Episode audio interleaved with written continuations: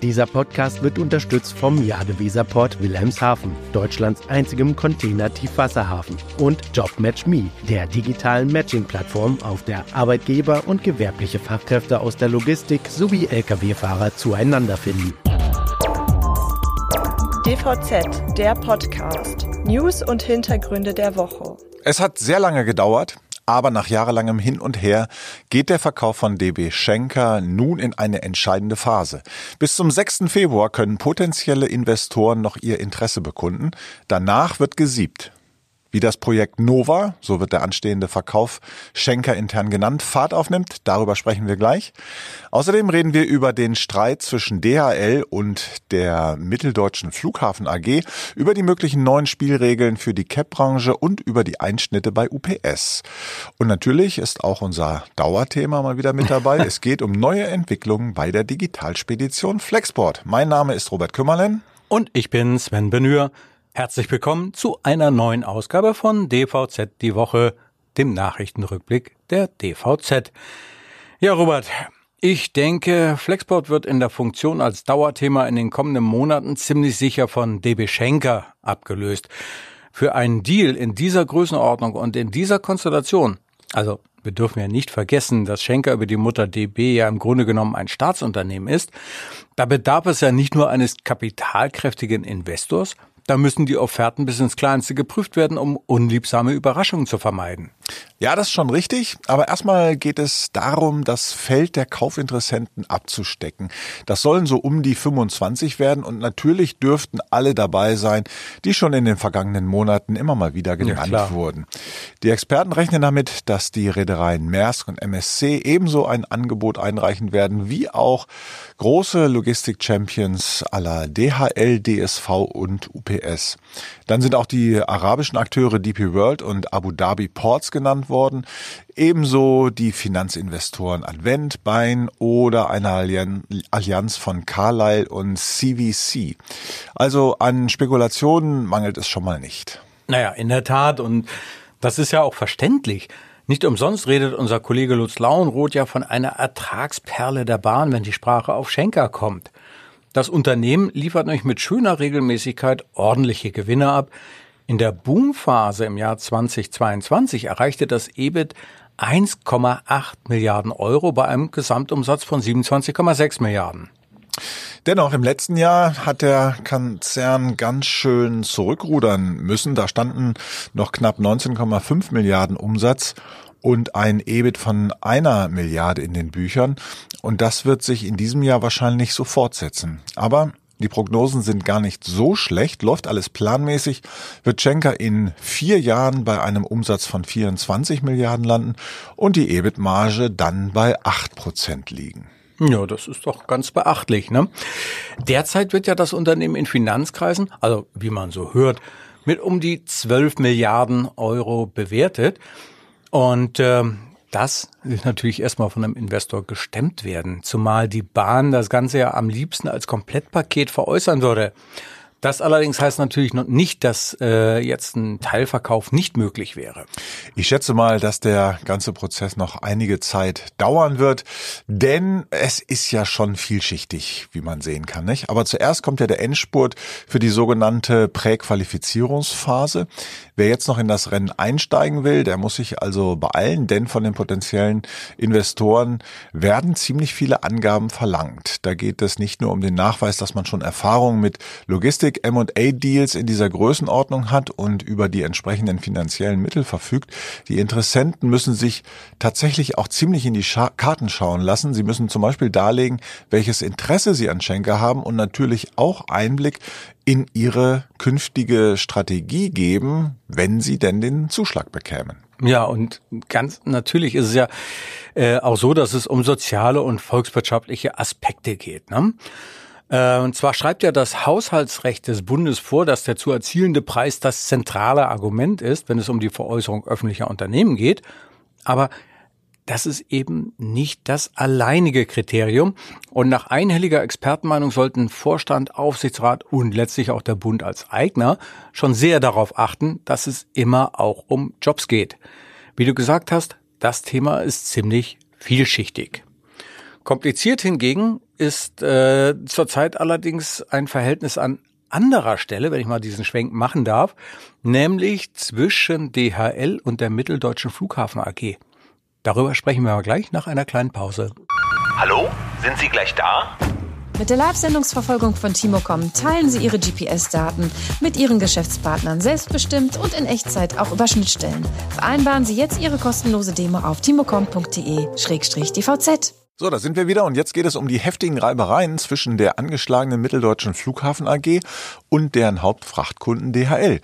Da geht es derzeit um viel Geld, denn es steht eine vorzeitige Vertragsverlängerung an.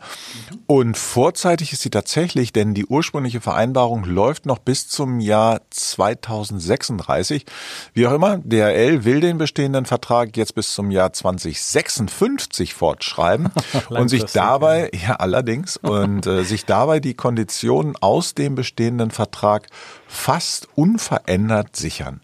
Die MFAG hingegen sieht das gar nicht ein und will deutlich veränderte Konditionen in den Vertrag schreiben. Es geht den Flughafenmanagern nämlich darum, die Umsätze nach oben zu treiben, was ja durchaus auch Sinn und Zweck eines Unternehmens ist. Ja, dabei muss man allerdings auch noch sagen, dass sich DHL damals als es um die Ansiedlung ging, wirklich sehr vorteilhafte Konditionen gesichert haben soll. Das sagen zumindest die Insider der Branche. Aber wie es auch gewesen ist, Fakt ist, dass natürlich auch bei der MFAG die Kosten kräftig gestiegen sind und der Flughafenbetreiber wirtschaftlich nicht besonders gut dasteht. Um hier mehr Stabilität in die Sache zu bringen, soll DHL künftig höhere Landeentgelte inklusive einer Umlage für Infrastrukturaufwendungen bezahlen. Das aber hat einen Haken. Richtig, denn die beiden Vertragspartner, wenn man das im Moment so sagen darf, haben ziemlich unterschiedliche Auffassungen darüber, ob die Erlöse der MFAG aus der bestehenden Geschäftsbeziehung ausreichend hoch sind oder eben nicht. Was ich daran kurios finde, ist, sowohl DRL als auch die MFAG haben Deckungsbeitragsberechnungen für den Vertrag aufgestellt. Der Flughafenbetreiber will damit beweisen, dass es Kosten gibt, die potenziell ganz oder in Teilen auf DHL umgelegt werden könnten. DHL hingegen wiederum rechnet vor, dass die MFAG höhere Erlöse erzielt, als sie selber errechnet hat. Ja, wie du gesagt hast, das ist schon ein bisschen kurios. Aber um das mal einzuordnen, bei der MFAG geht es äh, schon um wirklich existenzielle Fragen. Und genau deshalb hat der Vorstand von den Führungskräften und dem Beratungsunternehmen Alex Partners und KPMG das Restrukturierungs- und Transformationskonzept mit dem wunderschönen Namen Zukunft 30 erarbeiten lassen. Die Ziele sind wirklich ehrgeizig. Denn bis zum Jahr 2026 soll die Betriebsgewinnmarge auf 15 Prozent steigen und danach irgendwann auch mal bei 25 Prozent liegen. So, und jetzt müssen wir das natürlich mal äh, vergleichen. Mhm. Im vergangenen Krisenjahr 2023 bewegte sich die EBITDA-Marge bei minus 0,7 Prozent. Da ist also noch ordentlich Luft nach oben. Und da ahnt man natürlich dann auch schon, was einer der Eckpfeiler des Konzepts sein wird.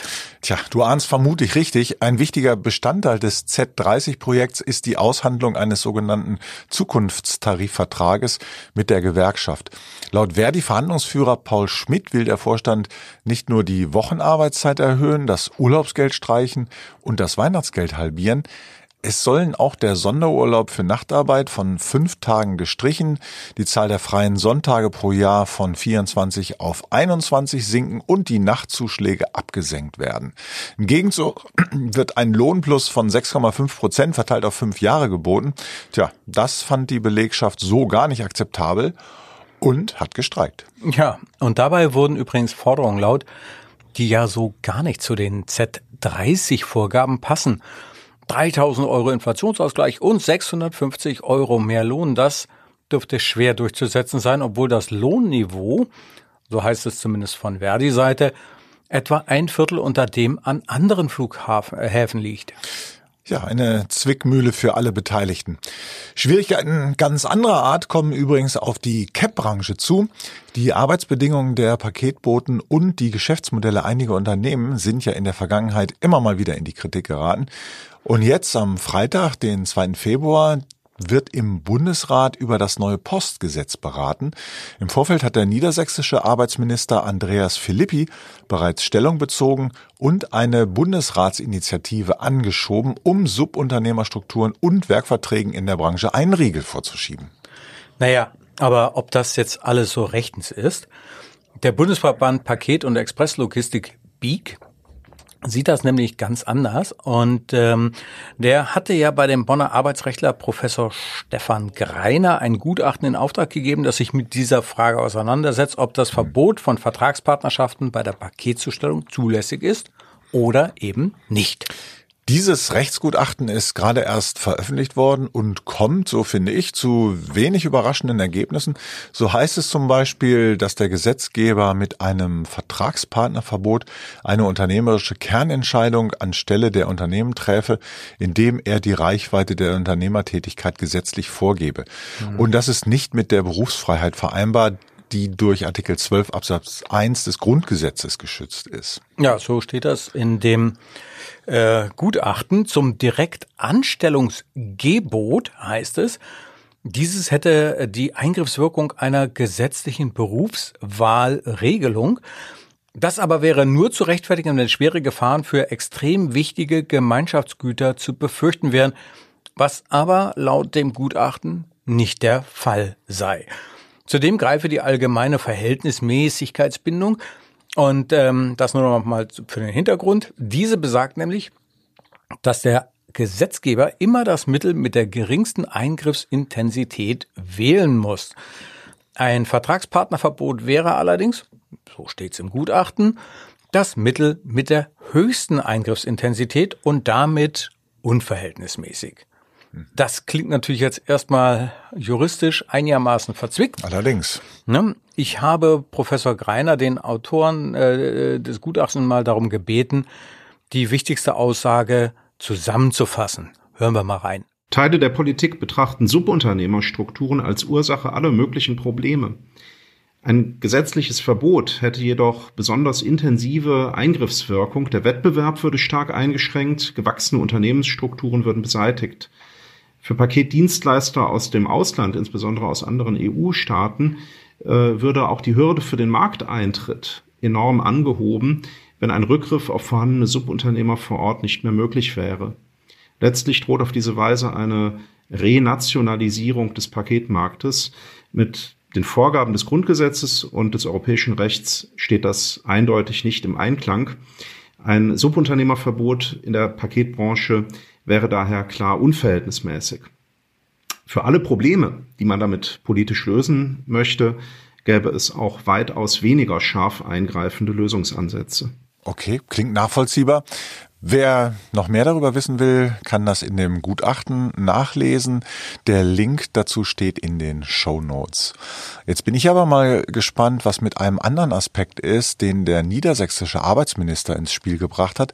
Da geht es um die Kennzeichnungspflicht für besonders schwere Pakete über 20 Kilogramm und dass dafür eine Transporthilfe gestellt werden sollte.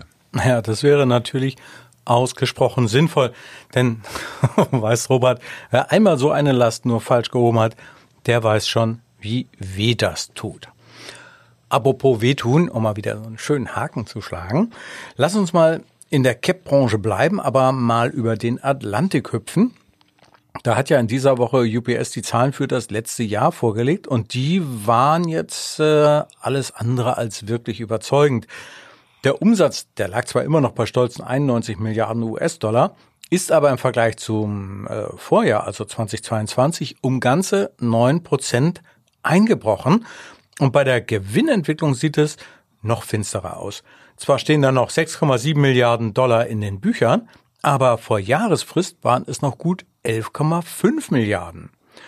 Da hat der Rückgang der Sendungsvolumina kräftig Wirkung gezeigt, trotz leicht gestiegener Durchschnittserlöse.